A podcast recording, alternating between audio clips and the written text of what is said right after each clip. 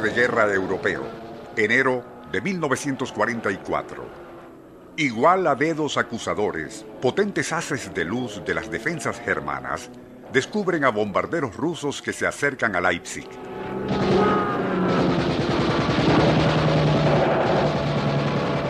En una de esas aeronaves, la capitana Larisa Litvinova Rosanova, comandante del escuadrón, ve cómo varios de esos aviones se desploman envueltos en llamas.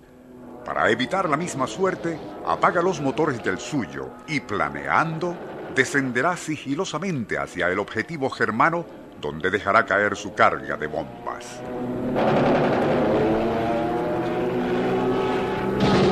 Ya a bajísima altura, volverá a encenderlos y, por increíble que parezca, elevará nuevamente su avión a través de una verdadera lluvia de metralla. Aquella noche, relataría posteriormente la capitana Larisa, perdimos ocho aparatos y a las mujeres que los comandaban. Fue en verdad mi peor experiencia como piloto de guerra. El Circuito Éxitos presenta Nuestro insólito universo Cinco minutos recorriendo nuestro mundo sorprendente. Una producción nacional independiente de Rafael Silva. Certificado número 3664.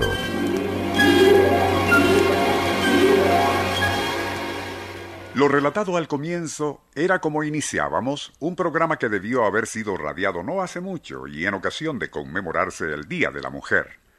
Razones que no vienen al caso nos impidieron hacerlo, pero como el tema es tan apasionante como increíble, lo relataremos seguidamente.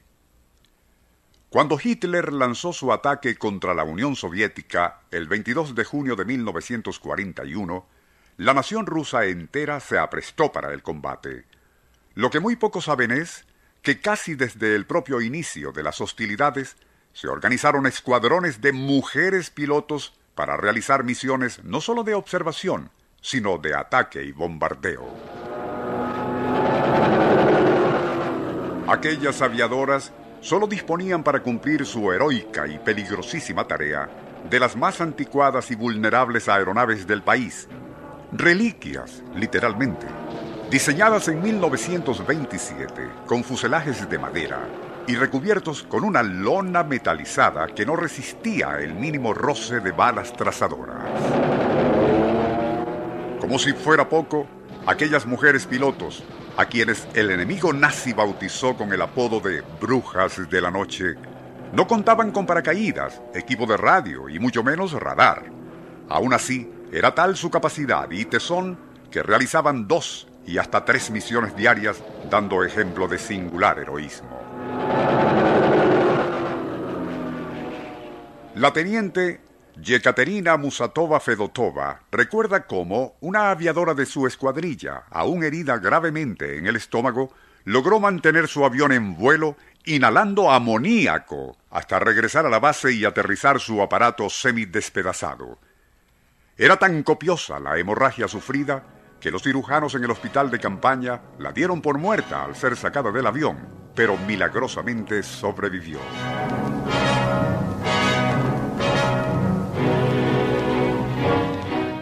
La historia de aquellas mujeres tan aguerridas y de las cuales prácticamente nada se sabía fue relatada mucho después de la guerra en un apasionante libro titulado Danza con la muerte de las aviadoras soviéticas.